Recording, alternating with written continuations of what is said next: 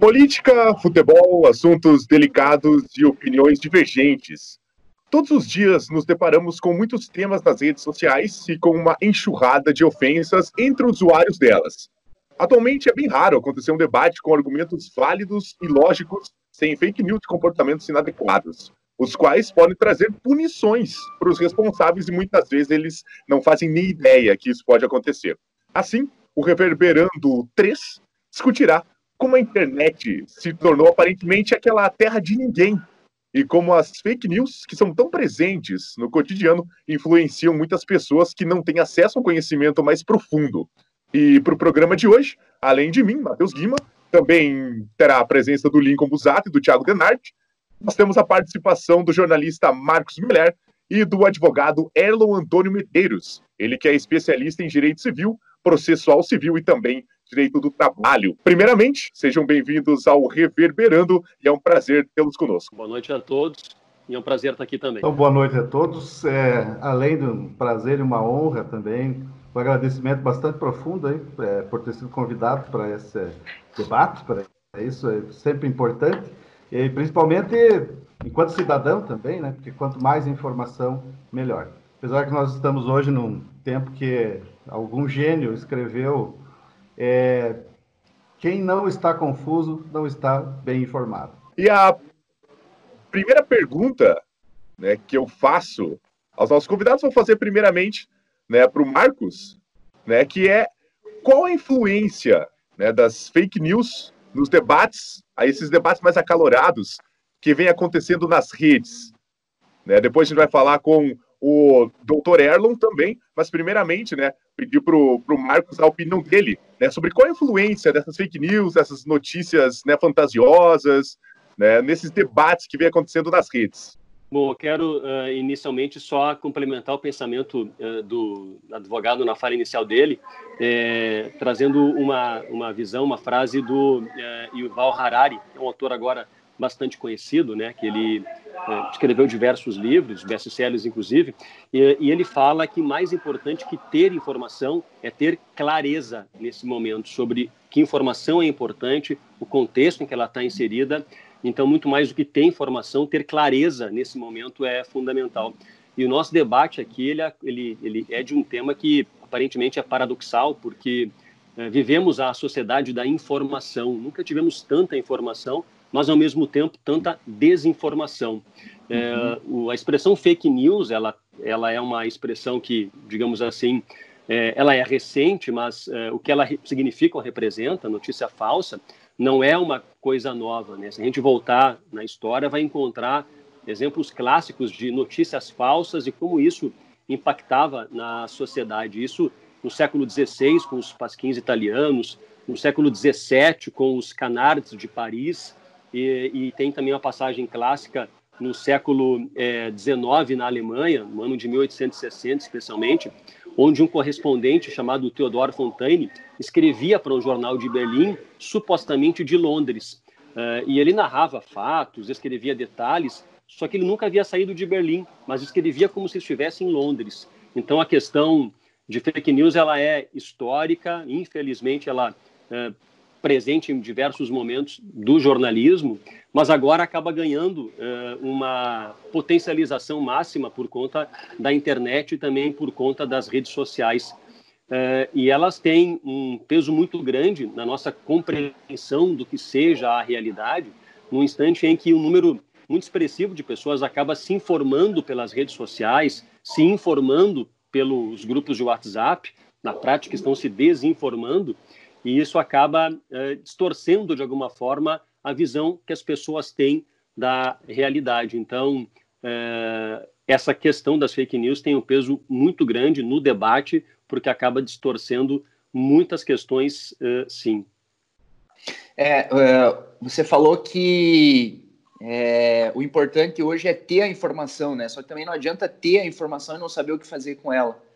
E as pessoas, é, elas é, elas estão demonstrando muito isso, né? E eu confesso que eu não sei, eu estava pensando aqui, fazendo algumas anotações, eu não sei se as redes sociais, elas acomodaram as pessoas, né? E aí dá para a gente refletir isso aqui, nós cinco, eu não sei se as redes sociais acomodaram as pessoas ou não, ou elas só, é, as redes sociais só deixaram mais evidente algo que já existia, né? O Meller é, citou aí que fake news não é, não é algo novo, e realmente não é. Só que como tudo ficou mais fácil com as redes sociais, espalhar fake news também ficou. Então é uma, é, é uma das consequências, né? Então eu acho que uma reflexão que a gente pode fazer é, será que as redes sociais acomodaram as pessoas ou não? Essas, é, as redes sociais nas nossas vidas só deixaram mais evidente um problema que já existia e que talvez não era tão, tão percebido por todos nós. Não sei o que, vocês acham aí, o Erlon, Guima, Lincoln. Então, ouvindo o Meller falar sobre esses eventos históricos aí que, que representam fake news do, do é, passado, é, me veio à mente também aquela história do Orson Welles, não é? Quando estava narrando é, uma, uma, novela escrita, Guerra dos Mundos. A Guerra dos né? Mundos, né? E o pessoal começou a se apavorar em Londres, lá, gente pensando que realmente havia uma invasão de extraterrestres. É, e também me veio muito presente a ideia de que as fake news, como, como ele muito bem disse, não é, sempre existiram. Desde, talvez, é, concomitante à criação da linguagem, houve a história, e é, as, as histórias falsas, né? Mas com, nem sempre com um intuito é, ruim, no intuito para se beneficiar ou beneficiar alguém do seu interesse ou para prejudicar. Às vezes as fake news elas elas vêm para entreter mesmo, não é? Como a, a, acho que até extinto o site, o sensacionalista que existia, não é? Eles passavam é, ideias é, notícias como se fossem verdades, mas tão absurdas, a ideia era divertir mesmo, né? Uhum. E isso é... Então, fake news, assim, não necessariamente é uma coisa para o mal, não é? Elas é, existiram desde sempre, só que às vezes com um intuito bom, um intuito de diversão, um intuito até próximo disso, mas sem uma ideia de prejuízo como nós estamos vivenciando hoje, não é? Se descobriu nisso, até por conta da facilidade de, de comunicação, a facilidade de informação, um meio para conseguir fins ilícitos, às vezes mais graves, como injuriar alguém, como é, cometer crimes, enfim, é, outros para fins eleitorais, é, até para outras finalidades, enfim, que assim não, não são bem vistas, né, ou para objetivo ilícito direto mesmo. É, e assim, no, no, outro sentido, eu acho que, e eu comparo isso, me perdoem, é ao cartão de crédito, né? Quando você vai comprar alguma coisa, você usa o seu cartão de crédito, você não sente a dor de gastar o dinheiro, que parece que você não está pagando algo naquele momento. Só e sente a pessoa quando vem a fatura, né? Só sente quando vem a fatura, daí você lembra e se arrepende, mas naquele momento você paga. Então aqui, ó, é as, as fake news e, e essa principalmente os grupos de WhatsApp aqui no Brasil, que são os mais utilizados ali, como também o Meller é, citou, e assim, com perfeita propriedade, né? É, a pessoa está atrás ali do celular, está longe do, do, outro. Então, você ofender, você cometer, é, enfim, qualquer tipo de injúria, difamação, etc., é mais fácil. Você está na frente da pessoa, você fica com aquele temor também, né? Aquela dor de poder eventualmente ter uma reação imediata. E isso, de novo, né, que aqueles grupos com finalidades espúrias assim maiores do que isso, com um objetivo maior, acabam também se valendo disso, desse, desse pseudo-anonimato que existe nessas mídias sociais e etc. Eu acho que essa, essa questão do, do, da força da fake news, eu acho que ela começou a ter é, é, é, recente, né? Você vê que a partir do, do, momento que os veículos e os meios de comunicação que têm uma certa credibilidade diante, junto da comunidade, né, do meio, de um país também, eles começam a ter uma fake news como uma verdade, entra-se nessa questão da, da, da, da, propagação da mentira, né? Da propagação de, de algo que posteriormente, atrelado à nossa justiça infelizmente lenta, né? A gente tem essa essa essa impunidade se, se estendendo aí por um, por um tempo, né? E isso aí é, acaba fortalecendo mais essas pessoas má, que são têm uma, uma má intenção, né? Má intencionados, utilizando desse apavoramento do povo, usando o exemplo de novo lá do, do de antigamente do, do Orson Welles, que as pessoas estavam quase quase se matando ali diante de, uma invasão e, e, e, nós aqui, eu vejo no rádio, nós temos esse imediatismo tão rápido que uma fake news lançada de manhã, ou um comentário lançado de manhã que apure-se a fonte, ou até você ver isso aí, no final da tarde já tem como uma, uma infelizmente, uma verdade, né? Eu, eu, quero fazer um comentário ainda agora, não sei se mais alguém vai comentar, mas é, se, é, me parece que essa, esse debate todo é, em relação a fake news, é, ou a aceitação das fake news, ou a disseminação das fake news, é, me parece que é muito importante trazer para o nosso debate também aqui o conceito de pós-verdade, que é uma expressão relativamente nova, né? que o conceito básico é o seguinte: é, a verdade passa a ser aquilo que eu acredito ser. E o conceito de verdade ele está muito mais ligado a valores subjetivos e crenças pessoais do que propriamente fatos objetivos e científicos. Se eu acredito, logo é verdade. É, e a partir desse conceito, as pessoas elas começam a acreditar naquilo que elas querem acreditar. E aí, quando vem uma informação que reforça o pensamento, o ponto de vista dessa pessoa, ela acaba compartilhando, ela acaba passando para frente, crente que aquilo é verdade. E, e isso também, o, o, professor Rafael Hoff, que é doutor em, em comunicação, fala muito do conceito de viés de confirmação. É isso que acontece. Nós temos uma tendência natural de aceitar aquilo é, que nos é, agrada ou nós uhum. costumamos uhum. aceitar como verdade aquilo que reforça o nosso pensamento. E o contrário é verdadeiro. Nós refutamos ou entendemos que é mentira aquilo que não vai de acordo com o nosso pensamento. E aí, nesse campo, nesse contexto, as fake news acabam prosperando, acabam vicejando. Eu acredito, eu penso dessa forma, vem uma informação que reforça o meu pensamento, pronto, eu acredito e passo adiante. Não importa se o fato objetivo, se o fato científico aponta um outro caminho se vai de acordo com a minha crença pessoal, eu acredito e compartilho. Então, nesse contexto, me parece que as fake news acabam é, prosperando muito. E aí, rede social, a coisa é, é potencializada ao extremo. Me parece que esse conceito é importante trazer para o debate, o de pós-verdade e esse viés de confirmação. Mesmo diante da, da questão do momento delicado que a gente vê, estamos vivendo, né? na questão de coronavírus e política, né? Parece que isso aí está tendo mais força ainda, né? É, é, é, eu concordo plenamente com isso que o Lincoln acabou de falar. A gente está vivendo um momento muito delicado, não só pelo coronavírus, mas especialmente pela polarização política.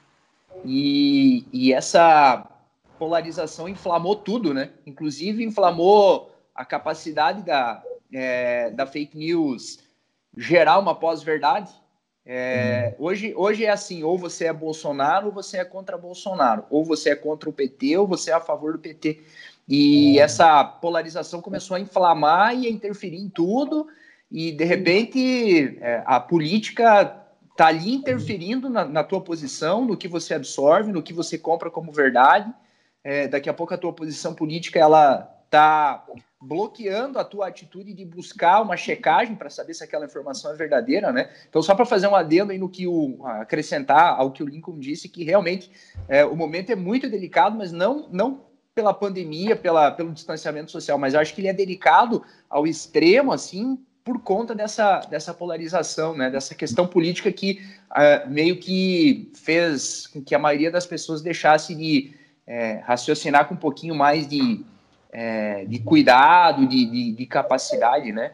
Fala aí, Guima, que a gente começou a falar aqui e roubou a tua, tua vez de, de refletir sobre essa, essa primeira parte aqui. Cara, então é o seguinte, eu acho que tudo começou, essa disseminação maciça das fake news, quando o público ganhou o poder de criar o conteúdo. Antigamente, o pessoal só recebia o conteúdo.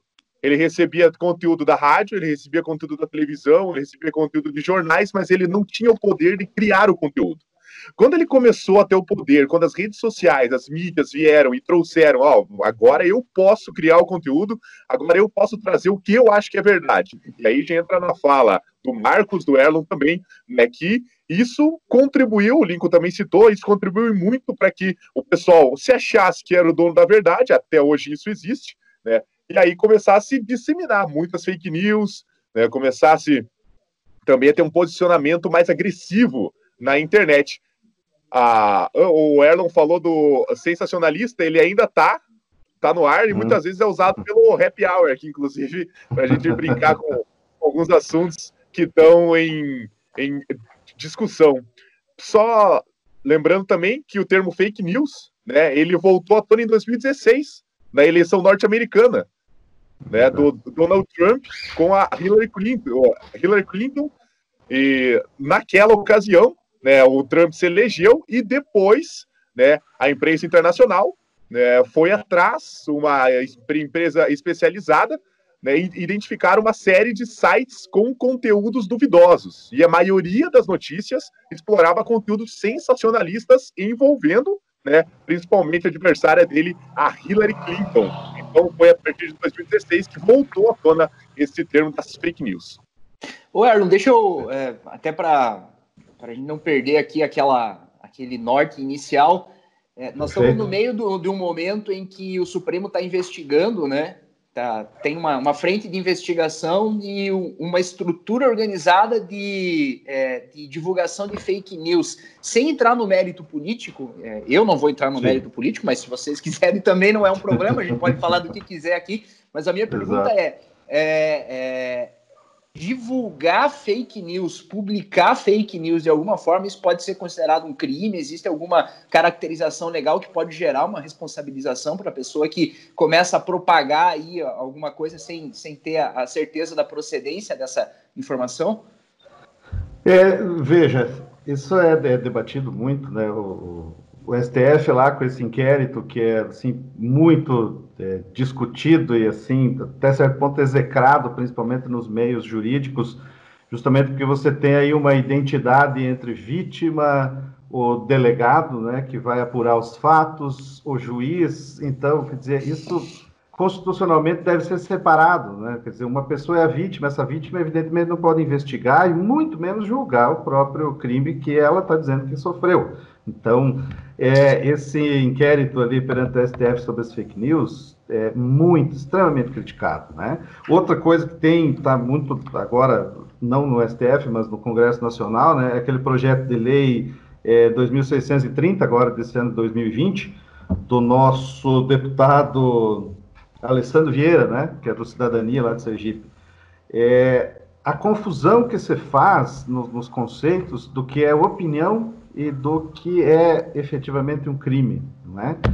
Que às vezes expressar a opinião, né, pode sim levar a um conteúdo injurioso normalmente, onde você ofende pessoas. Só que quando você está apenas é, divulgando um fato e fazendo uma análise sobre ele sem é, incluir nenhuma dessas tipificações que eu já vou falar quais são especificamente, não é? Isso não pode ser coibido. Quer dizer, a censura é, não pode ser confundida com a ideia de que de se proibir é, crimes, então. Tá? O que é crime é crime, então tem que ser punido, tem que ser, enfim, apurado de maneira correta, não é, com é, é, todas as defesas possíveis e tal, e ser punido. E o que é uma opinião tem que ser então respeitada, pelo menos. Você não precisa concordar, mas sim respeitar, né? É, ouvindo agora, assim, há poucos instantes mesmo eu estava aqui num grupo do WhatsApp onde uma pessoa compartilhou algo é, e uma outra logo em seguida falou, ah, vamos dizer que isso é fake news também. E eu escrevi até, até por estar né, nessa, né, pensando já nas fake news, falei, não, não é uma fake news, mas é uma opinião. Então você não pode acreditar isso como verdade ou como uma pós-verdade, como bem lembrou o Meller, né? É, Meller, desculpe. Então, a opinião é opinião. Agora, quando você ultrapassa esse ponto onde a sua opinião só está apenas narrando o fato e analisando sobre ele, você acaba cometendo algum desses crimes que eu vou comentar, aí sim, certo? Isso tem que ser, evidentemente, proibido. Então, basicamente, né, nós temos três crimes, assim, tipificados no Código Penal, que estão inseridos aí nessa realidade de fake news, né? Que, por ordem de gravidade, né? A calúnia, que é aquela prevista no artigo 138 do Código Penal, quando você imputa falsamente a alguém o cometimento de um crime. Quer dizer, você acusa a pessoa é, e narra os fatos como se essa pessoa tivesse cometido um crime tipificado em lei. Certo? Por exemplo, o servidor público lá se locupletou indevidamente, ele pegou dinheiro da empreiteira tal, etc. Assim por diante.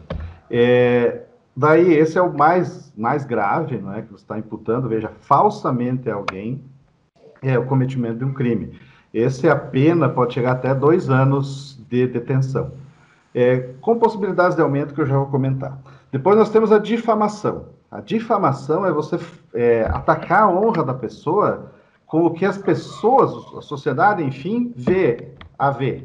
E divulgando isso, certo? Espalhando essa ideia, que pode inclusive ser verdadeira, certo? Você pode até estar tá narrando um fato verdadeiro em relação àquela pessoa, mas você não tem que fazer isso, certo? Está disseminando com um, a ideia da lei é um objetivo de denegrir a imagem que as pessoas têm sobre esta pessoa. E esse é o 139 do Código Penal. E depois, na o artigo 140 do Código Penal, ele prevê o crime de injúria. E o crime de injúria é talvez aquele que mais se enquadra nas fake news, que é a ideia de você humilhar alguém, você xingar, insultar. Você não está imputando contra ela um crime, mas está atacando a honra subjetiva, quer dizer, o que ela pensa de si própria. Né? É, e aí nós encontramos aqueles crimes de injúria racial, certo? De injúria é, contra a liberdade sexual da pessoa, contra a religião da pessoa. Então, é, esses são basicamente os crimes, certo? Que podem incidir quem está praticando fake news. O mais grave é a calúnia, depois a difamação, por último a injúria. Todos esses é, três crimes aí, certo? Eles são, eles têm uma pena é, o primeiro lá, a calúnia mais grave, é até dois anos, seis meses a dois anos de detenção. O outro é de três meses a um ano, e a injúria daí é, como disse, um menor é, potencial ofensivo, então é um, é um mês, um a seis meses de detenção, certo? Mas todos esses crimes, quando eles são dirigidos contra presidente da República, contra servidor público no exercício das suas funções, ou contra pessoa idosa, é, ou ainda, e aí se enquadra muito bem as fake news, não é? Quando eles são disseminados de maneira fácil, assim, quando eles atingem um grande número de pessoas, que daí entra Telegram, WhatsApp, Facebook, é, principalmente essas três, né? Instagram nem tanto, mas assim, é, então, esses são os crimes mesmo, que a pessoa pode, então, sofrer um inquérito policial, ela pode, inclusive, para cadeia. Né? É, Lógico, é uma, é uma coisa difícil, mas nas reincidências há uma possibilidade, inclusive, da pessoa ser encarcerada em relação a esse tipo de crime, certo? É, essa dificuldade não é encontrada, por exemplo, quando o crime é de injúria racial, certo? Isso, como a gente já tem bastante é, conhecimento, enfim, não é? Ela, ela ofende princípios maiores, né? Essa humilhação se dirige não só para aquela pessoa, se dirige para toda uma raça, se coloca uma qualidade superior, diz que ela é inferior por conta da cor da sua pele ou por conta da sua religião. Então isso, isso a ofensa contra a sociedade nesse sentido é muito grande. Então a pena também é bem maior, bem mais grave, né? Que é a pena de reclusão daí de um a dois, de um a três anos, perdão, de um a três anos para o caso de injúria racial, podendo ser aumentado, inclusive, nesses pontos aí que eu comentei, certo? Então, em matéria de crime, é isso. Essa seria a parte, vamos dizer, que a sociedade mais repudia, tá? É, que é aquela ofensa que você comete ao indivíduo, sim, mas ela ultrapassa em muito o indivíduo. Ela ofende muito mais a sociedade até do que o indivíduo. Então, nesse ponto, a gente nem comenta ainda, eh, depois a gente pode até falar sobre isso também, para não me esticar demais, as ideias de reparação civil, não é? que é você é, sair aí dessa esfera de crime e partir para uma esfera de ato ilícito, onde então serão permitidas as indenizações para dano moral, por exemplo, entre outros que podem ocorrer nesse caso. Basicamente são essas questões.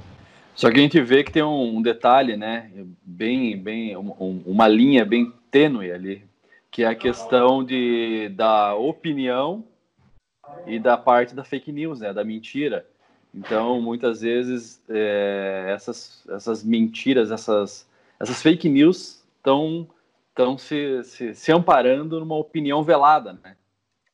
Perfeito. É, a defesa, na verdade, contra a fake news que ofende, né, tanto honra objetiva quanto subjetiva, nesses três crimes que eu mencionei, é justamente essa, mas é a minha opinião. Ótimo, a tua opinião, ela vai até onde começa o direito do outro. Se a tua opinião chega a ofender a outra pessoa, ou acusá-la de crime, ou divulgar situações que vão levar a sociedade a vê-la de forma diferente, a atacar, enfim, a sua honra, a sua boa fama, a sua autoestima. Então, isso já não é mais opinião. Certo? Isso já, não, já, já extrapola o campo dos fatos para incidir, então, nesses crimes aí previstos no Código Penal. Né? Pois bem, né? A fake news ela é uma das mais variadas vezes, né? É uma notícia falsa, porém ela é cercada de informações verdadeiras. Né? Isso que ela, é isso que contribui para que a fake news seja disseminada, né, com tanta rapidez assim pelas pessoas. Um caso, por exemplo, a gente falou das, do, dos crimes que podem ser cometidos, mas um caso que ficou muito conhecido, né, de fake news, foi o da dona de casa Fabiane Maria de Jesus. Isso aconteceu em 2014. O que aconteceu? Essa mulher morreu, ela foi espancada por dezenas de moradores de Guarujá. E a revolta dos moradores foi em virtude de informações publicadas em uma rede social com um retrato falado de uma possível sequestradora de crianças para rituais de magia negra. O que aconteceu? Ela foi confundida com a criminosa e acabou linchada pelos moradores. E tudo isso começou com uma fake news espalhada num portal de notícias do Guarujá.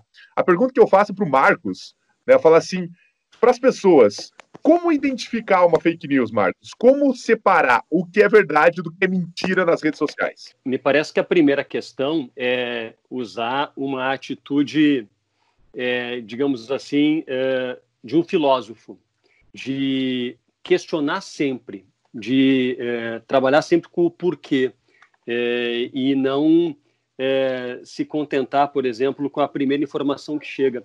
Até essa semana, inclusive, quando dei alguma lida em um material, encontrei uma pesquisa, um estudo que foi feito pelo Nielsen Norman Group, eh, e ele apontou, isso foi em 2013, mas não deve estar muito desatualizado, ele apontou que 81% eh, das pessoas, elas ficam eh, no título de uma notícia. apenas 71% dos leitores finalizam o primeiro parágrafo e 63% vão até, uh, param no terceiro e somente 32% dos leitores chegam no quarto parágrafo. Me parece que é uma leitura muito superficial e muito rápida, né? Esse mundo é, contemporâneo, esse mundo moderno, a gente tem pressa para tudo. Ninguém mais quer perder tempo lendo um texto mais profundo, ninguém quer perder tempo uh, lendo uma obra mais completa, ninguém quer perder tempo lendo o livro, todo mundo quer o resumo, quer a sinopse, e aí as fake news elas acabam eh, percebendo essa estratégia também e elas são montadas com um título muito chamativo, onde a pessoa se contenta apenas com a chamada, apenas com o título, não lê todo o texto, não se preocupa com o detalhe, ah, de quando é esse texto, quem produziu o texto, é, por que está chegando até mim esse texto. Então, o questionamento central é exatamente esse: ter essa postura de filósofo, de questionar, de não aceitar, de buscar outras fontes uh, e não aceitar aquilo que, que passam para ti, especialmente por rede social e por grupo de WhatsApp. Me parece que essa é a questão central: ter essa postura de questionamento, de comparação, de ir a fundo e também de ler toda a matéria. É muito comum as pessoas uh, receberem uma notícia e saírem compartilhando com base apenas no título, sem ler, por exemplo, toda a matéria. Então, questionamento é fundamental nesse momento.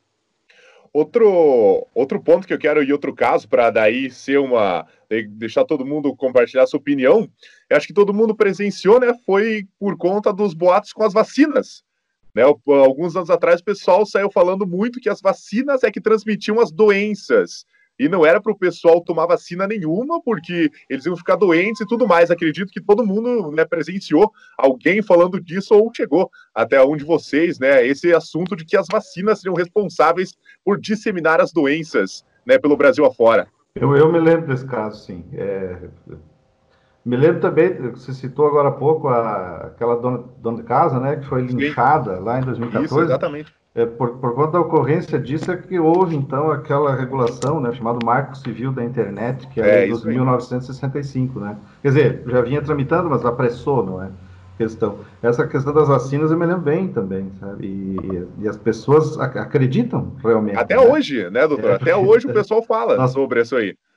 É, nós temos, assim, eu, eu, ouço assim, bastante isso, falar, não, não vou tomar vacina de gripe porque eu vou ficar. Não quero é, isso, isso é interessante também, que não, não tem, é independente de camada social, né? É, pessoas, assim, que às vezes é, têm uma, uma, deveriam ter pelo menos uma cultura maior, tal, porque tem meios para isso, e, e acabam repetindo isso. E eu acho, de novo, que entra muito na, na ideia do, dessa síndrome até de pós-verdade, né? que você acredita no que você quer acreditar. Talvez isso é, você traz tantas presunções, né, e, e vê algo bonito, inclusive até circulou aí algo no, no, no, WhatsApp que falava, né, ah, mas isso é fake news, mas como que é fake news? Você diz exatamente o que eu estou pensando. Pô, mas é, isso ou, é, aí ou é verdade, é, ou não é, não é? Isso aí vira até tema para meme, né? Pois ah, é. se tá na A internet, é porque, é porque é verdade. Né? Se eu acredito é porque é verdade, é isso aí mesmo. Eu ia comentar a questão do, do caos, né? O caos que a gente percebeu recentemente, né? Durante a, a, a, pandemia, que as pessoas passavam, né? Que a, o exemplo, né? A cloroquina no início, né? A cloroquina é eficiente, então esgotou-se a cloroquina. O papel higiênico vai acabar, então virou artigo assim de, de luxo. Antes então, disso, o álcool gel o álcool gel Primeiro é um absurdo, de tudo, né? né? É. Então, isso aí a gente vê que, que é isso que, que até o Erlon comentou. A questão cultural, às vezes, não reflete a questão econômica da pessoa, financeiramente falando. Às vezes, ou percebemos isso, que pessoas que têm uma postura, até um, um, ocupam um cargo assim na sociedade de teoricamente de influenciador, de tem um, nós temos um respeito por aquela pessoa. A gente viu que isso aí hoje não se não não, não quer não tem um parâmetro que diga que aquilo enfim, pessoas ricas e burras. É, na verdade hoje em dia, hoje em dia para ser hoje em dia para ser rico você não precisa ser inteligente, né? Assim uhum. como assim como tá cheio de gente por aí inteligente que tá longe de ser uma pessoa financeiramente falando rica, né? Então, Exato. faz tempo que essa que essa relação ela deixou de existir, né? É, em cima do que você está falando aí, Lincoln, eu acho que o grande problema de tudo é a educação. Tudo isso reflete o, o nível é, de despreparo das pessoas. Nós temos uma educação é, que, que é muito fraca, muito frágil, é, muito debilitada e, e, a pessoa ela é exposta desde cedo a, a essa educação que não prepara para praticamente quase nada e se você, por alguma razão, não desperta o interesse de se qualificar, e, é, enfim, de tentar é, é, é, realmente traçar um caminho diferente, você vai trazer isso contigo para a vida inteira. Então, eu acho que é, mais do que cultural, mais do que social, mais do que econômico, esse problema para mim é educacional. Eu acho que nós temos é. pessoas que pensam um pouco, questionam um pouco, avaliam, analisam um pouco e tomam posições rápido demais, né? E aí o resultado Bom, o resultado está é, nas redes sociais. Vai de encontro o que o Meller falou, né? A falta de tempo, às vezes, promove esse tipo de ação, né? Da gente não buscar. A gente está tão imediatista hoje que a gente acaba não buscando a fonte daquilo, ou não lendo a notícia toda, trazendo a informação na íntegra, e acaba passando só um pedacinho da notícia, só um pedacinho da informação, a qual tem uma interpretação totalmente errônea, né? Então, quem nunca, né? Quem nunca passou uma noticiazinha que não fosse bem aquilo? Uma mentirinha branca. Exatamente. É, Mas eu é... acho, é, falando, desculpe interromper, é, falando da, da, cloroquina, agora me, me, veio na cabeça né, a ideia de que muitas pessoas, quer dizer, se o presidente fala bem da cloroquina, então a cloroquina é boa. Quer dizer, mas o presidente ele não tem informação para falar bem da cloroquina. Exatamente. Não tem como dizer isso. Então, por que você não busca a informação de, de, onde ela pode vir de maneira adequada e clara? Né? Isso é só um exemplo que, por causa da citação da cloroquina aqui que me veio em mente agora. Sabe o que eu queria perguntar? Vou cortar a frente aí do Lincoln e do, e do Guima. E aí a pergunta para vocês dois, para vocês dois, Erno e Meller. Eu sou jornalista de formação, hoje já não atuo mais como jornalista, né? É, eu queria saber de vocês, assim, ó, para o Melera a pergunta é, como que, é, como que um jornalista que se preocupa em levar uma informação com procedência para o seu público, ele olha hoje para as redes sociais vendo um monte de coisa falsa. E aí, Erno, para ti a pergunta é: como é que um advogado é, olha para as redes sociais hoje, entra nas redes sociais vendo ali um, um festival de calúnia, de difamação, de injúria, de, também de notícia que não tem procedência alguma? Eu queria saber de vocês, é, olhando para os ramos de atuação de vocês enquanto profissionais, como é que vocês olham hoje? É, quando, é, como, o que, que vocês pensam quando vocês precisam usar a rede social, seja é, para entretenimento ou até mesmo para as atividades de vocês no dia a dia? Bom, o que eu posso dizer é o seguinte, que é, me parece que esse momento, é, embora haja um certo é, questionamento e uma certa crítica aos veículos de comunicação tradicionais, me parece que esse é o momento de afirmação do bom jornalismo. É, alguém comentou no começo, eu concordo muito com essa afirmação, de que estamos vivendo um período de quebra do monopólio da comunicação. Durante muito tempo, o poder de comunicar ele esteve centralizado nas mãos de poucos veículos de comunicação de massa. Agora não, com a internet, com as redes sociais, qualquer pessoa tem o poder de comunicar. Com o telefone celular é possível fazer a sua mensagem, a sua visão de mundo chegar em qualquer lugar. É, e isso é muito bom, é muito bom no sentido é, ou, ou, na medida em que as pessoas elas têm o poder de se comunicar, de levar o seu pensamento e tudo mais, mas isso não é jornalismo. A produção de notícia ela requer conhecimento, requer preparo, requer domínio de técnicas para entrevista, para apuração da notícia, para produção do texto, que tem o objetivo de se aproximar o mais é, perto da realidade, embora, embora, isso não aconteça, porque o texto jornalístico ele é uma reprodução do, do real.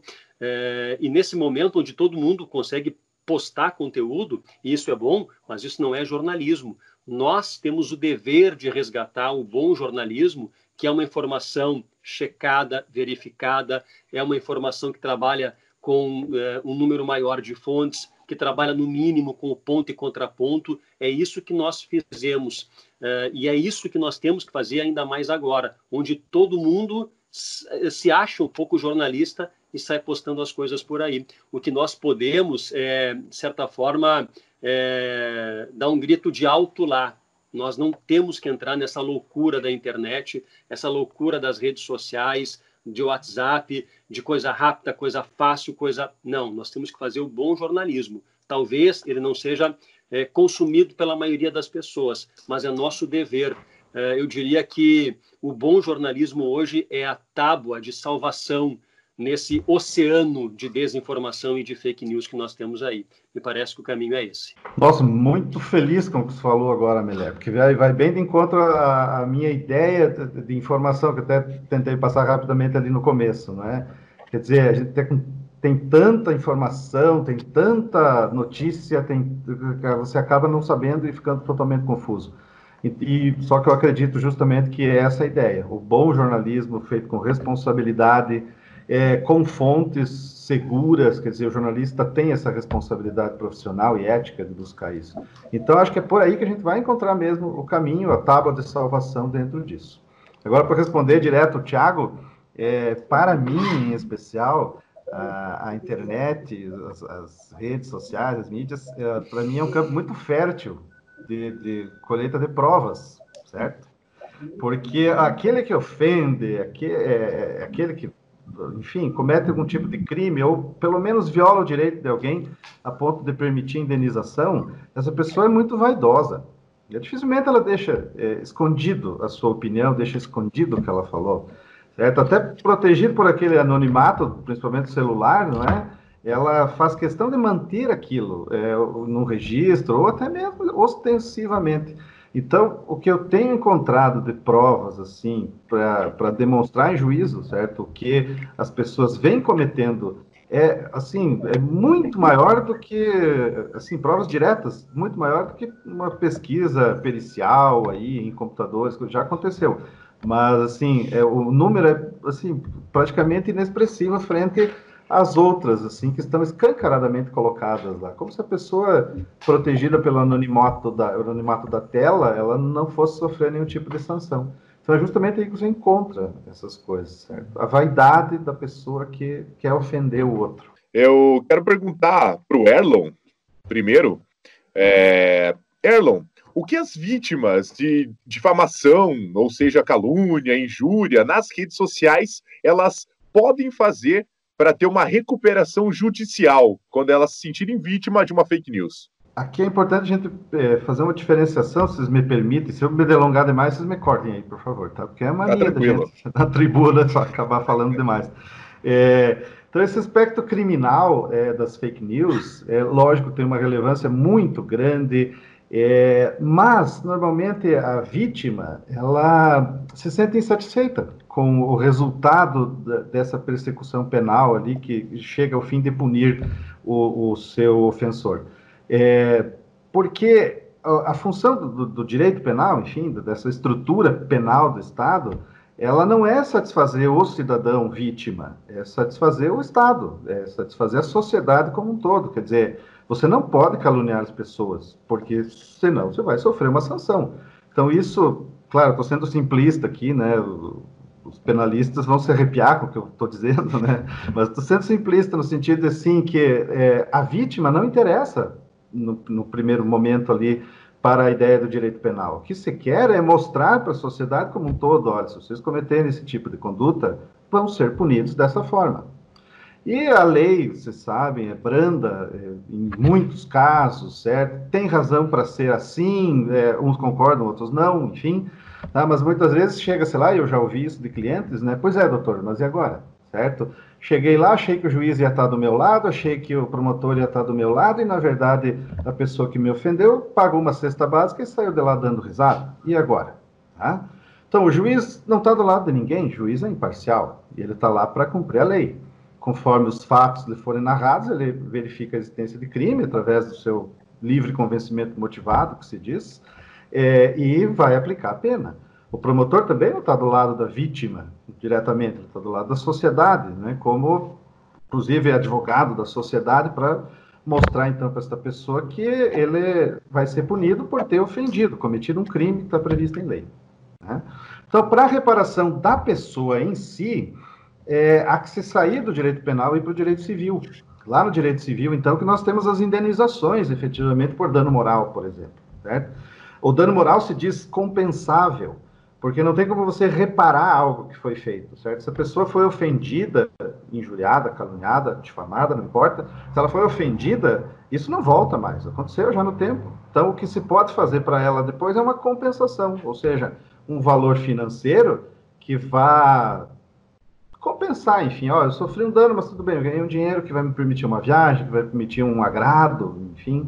E essa função da ideia compensatória da indenização pelo dano moral. Então, isso você vai buscar em outro lugar, através de, de um advogado próprio, né?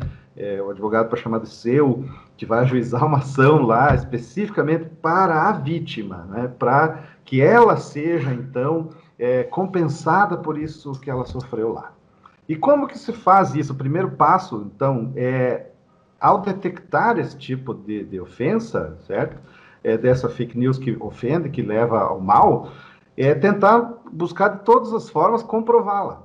Quer dizer, copiar a URL lá do site onde foi é, onde ela foi feita, tirar prints de conversas de Telegram, de WhatsApp ou de Facebook, etc. Enfim, tirar os prints e ao mesmo tempo fazer uma ata notarial. Isso é muito importante, porque às vezes o print, quer dizer, às vezes não, normalmente o print não está identificando nada, só está identificando algo que possivelmente possa ser uma conversa, mas que vem do celular da pessoa, então ela pode ter combinado com alguém, enfim, várias possibilidades. Se você faz uma ata notarial, é, você vai até o tabelionato de notas, né, que é lá onde você reconhece assinaturas, onde se autentica documentos, é, onde se faz contratos de compra e venda e tal, de imóvel, então você vai lá e faz uma ata onde o tabelião, então, que tem fé pública, ele vai narrar o que ele está vendo no teu celular. Então ele vai narrar é, qual é o número do celular que produziu aquela mensagem para você, que te ofendeu, etc., né, em uma vez ou em várias. Depois esse número, isso aí vai tudo constar, então, de uma declaração pública, né? um documento público que você vai levar em juízo, tanto para a esfera penal quanto para a esfera civil. Mas nesse documento público, o tabelião vai descrever, então, a, qual foi o telefone que fez aquela mensagem. E depois, por meio das operadoras de telefonia, você consegue identificar quem é o titular daquele telefone. Aí está totalmente garantido. Certo? Então, o print ajuda muito, mas a ata notarial é que é o documento mais interessante para você comprovar, então, esse tipo de ataque. Para a ideia penal, então, com essa ressalva que eu falei agora há pouco, né, que não vai te dar uma indenização, mas vai punir a pessoa que cometeu isso, você deve ir, então, na delegacia fazer um termo circunstanciado. Esse termo circunstanciado ele vai ser enviado lá para o Juizado Especial Criminal da Comarca. Você vai ter, a partir do conhecimento do fato, seis meses para fazer, então, o queixa-crime ou fazer uma representação, certo? É, são diferenças pequenas, né? queixa-crime se faz direto e a representação se pede para o promotor que faça no teu lugar. Na verdade, nesse passo aí, é sempre importante ter um advogado do lado para te orientar, né? Quais são as, as formas, quais são é, as hipóteses, para cuidar desse prazo, porque ele é muito importante, se passou dos seis meses, você perdeu totalmente. E daí da esfera civil, daí sim, é diretamente com o advogado que vai ajuizar a demanda, independente aqui da, da, da, persecução criminal, né, de se verificar se houve ou não crime, isso pode constituir uma ofensa passível de indenização também. Então, as duas coisas podem andar juntas, certo? Ou se aguardar penal para ter uma força maior, mas as duas coisas podem andar juntas. Então, o advogado civil vai entrar direto com uma ação, assim, nesse sentido, para reclamar indenização por danos morais. O básico é você comprovar de todas as formas possíveis que aquele dano ocorreu. Se foi através das redes sociais, assim como eu falei, se for de outra forma, com testemunhas, com é, filmagem, declarações, quer dizer, não basta você simplesmente alegar. Essa é uma máxima assim, é, do direito, né, bem conhecida né? Você tem que provar. E quanto mais provar por documentos, melhor. A gente percebe que nos nossos, nossos meios, né? Eu digo jornalístico, direito, na parte de comunicação, publicidade, enfim. É, antes até o Meller estava falando do, do, dos grandes, das grandes redes. É, me veio a ideia de um tempo atrás falava-se muito da imprensa marrom também. E a gente vê que não só no, na parte jornalística, ou enfim, dire, o direito também tem a, a aquele. A, não, não, digo assim, me perdoe a expressão, mas a arte de enganar, ou a arte de, de, de convencer o júri ou o juiz de que aquilo é uma verdade, ou até mesmo a parte da publicidade, de que a questão de que aquilo é muito mais válido, é, uhum. enfim, entendendo? Mas assim, aquele produto é muito melhor que tal, ou aquele serviço, eu acho que constantemente a gente sempre está rodeado de fake news. Por isso a gente prega justamente essa questão, né? Esse debate veio para a gente trazer, compartilhar informações, experiências nossas aqui e também ressaltar a importância, né? De quem está assistindo ele, de estar tá buscando essa fonte. A gente percebeu que é, isso aí é, é uma questão muito grave, até a questão, a pós-verdade que, que, o Meller falou, que, que, é muito importante, que é tão, tão novo isso para nós aqui, de uma forma diferente, mas a importância, né? A importância de sempre estar tá procurando buscar a verdade, buscando a fonte correta e também a, a maneira como a gente expõe, né? Essa inverdade ou essa opinião nossa, né? Acima de tudo, com responsabilidade, né? O ideal seria que todos assumissem a responsabilidade que tem quando compartilha qualquer coisa na rede social, ou até mesmo quando é, emite uma opinião, por mais simples que ela possa parecer. Quando eu coloco para o pro, pro receptor de fake news fazer o exercício de questionamento, né, de reflexão, o mesmo vale para o discurso jornalístico dos meios tradicionais, é, porque é, não dá para imaginar que o discurso jornalístico ele é um discurso da verdade plena. É, o, o, texto jornalístico, seja ele publicado no jornal impresso, seja ele no texto radiofônico que é lido ali pelo repórter de rádio, ou o texto que vai para a internet, ou o texto que vai na TV, é, ele não é a verdade absoluta, ele é uma reconstrução do real. É, e aí nós temos que também, no discurso jornalístico, fazer questionamentos, perguntar para si na hora que está consumindo é, o que não foi dito nessa matéria ou naquela outra, por que essa fonte foi ouvida e por que a outra fonte não foi, tão importante quanto é, ler, ouvir e também perceber aquilo que está sendo divulgado é aquilo que não está sendo divulgado. Então, é, não se trata de dizer que o discurso jornalístico é sempre verdadeiro e aquilo que se compartilha nas redes sociais não é verdadeiro. Não é isso. É a gente, enquanto receptor, fazer esse questionamento é, de tudo que está sendo dito e sendo colocado. E a gente, como jornalista, ter como norte a busca de uma reconstrução do real mais perto possível da realidade.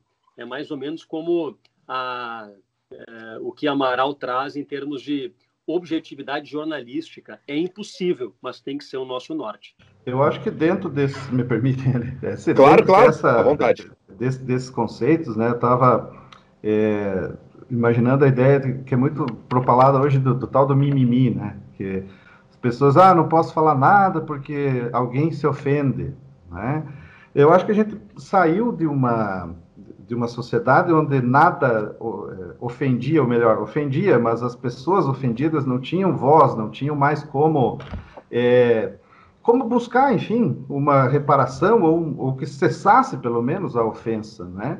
E a partir do momento que se abriu essa, essas possibilidades, se abriram, então houve, lógico, um extrapolamento. Então, realmente, em alguns casos, assim, me parece uma hipersensibilidade, não é? é mas essa hipersensibilidade é necessária, acredito eu, num, momento para que a gente depois consiga reduzir a níveis normais. Quer dizer, no, no primeiro momento tudo seja proibido para depois ver o que possa ser permitido. Lógico, eu estou sendo de novo simplista aqui, não é? é? E daí quando você pensa então do outro lado, dizer, mas eu não posso falar nada, né? não, você pode falar, você pode emitir sua opinião tranquilamente, mas assim tente perceber do outro lado se você não vai cometer qualquer tipo de impropriedade, se você não vai ofender, mesmo que minimamente alguém.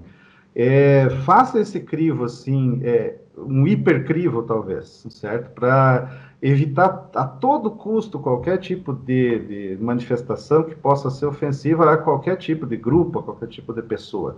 É, isso com o tempo vai se adaptar, com certeza, certo? Se a gente hoje a gente tem é, esses mecanismos vieram muito rápido, nós não sabemos como lidar com eles, não é? Então essa pandemia acelerou muitos deles, por exemplo esse que a gente está aqui agora usando, né? Normalmente a gente estaria estaria todos todos estaríamos todos no mesmo estúdio talvez, é, debatendo essa ideia, né? Então esses mecanismos todos vieram muito rápido e nós não sabemos lidar. Então talvez seja um momento de hipersensibilidade, de hipercuidado com tudo, para até nos aprimorarmos, até nos amoldarmos, aí sim a gente conseguir ouvir melhor, falar melhor, sem ofender, sem ser ofendido, sem se sentir ofendido e assim sucessivamente. E de novo, a imprensa nesse sentido tem um papel fenomenal. É daí que pode vir, então, essa informação para que as pessoas podem, possam, então, compreender é, essa, essa nova realidade que está diante delas. Que nem é tão nova assim mais, mas dado que esses mecanismos não estão sempre ao acesso de todos, não é? E com pessoas mal intencionadas, etc. Então, isso vai acabar se adaptando um dia. Mas para isso a gente precisa, num determinado momento, que é agora, certo? ter esse crivo mais acentuado. Perfeito, então a gente está chegando já a uma hora de bate-papo, né? O assunto é bom, né? E renderia, né? Ainda acho que mais uma hora de muita discussão, né? Tem assuntos que a gente ainda não abordou, mas, né? Para não ficar tão longo assim o nosso podcast, a gente vai, vai encerrar agora. Eu quero agradecer muito a presença do Marcos, agradecer muito a presença do Erlon também, né? Obrigado por compartilhar os conhecimentos de vocês, né? Muito obrigado mesmo estão abertas as considerações finais aí. Então, é, mais uma vez, só tenho a agradecer imensamente, assim, de forma pessoal, pelo convite, pela oportunidade de estar aqui debatendo com vocês. Aprendi muito, saio daqui bem satisfeito por ver que, assim, muitas ideias que eu tinha, vocês já compartilham e outras que vocês me deram aqui hoje também, me, certamente me engrandeceram. E, novamente, como cidadão, certo, é por aí mesmo, é, essa imprensa, é essa forma que a gente quer ver é, a informação passada para as pessoas, com responsabilidade e com esse compromisso de bem informar adequadamente, de forma clara. Gente, muito obrigado mesmo, sempre à disposição. Grande abraço. Beleza, eu também agradeço pela participação, pela oportunidade de aprender um pouco mais e parabéns pela iniciativa de vocês aí com esse podcast. Está falando sobre vários assuntos e sempre é bom colocar a comunicação também em discussão. Obrigado mais uma vez.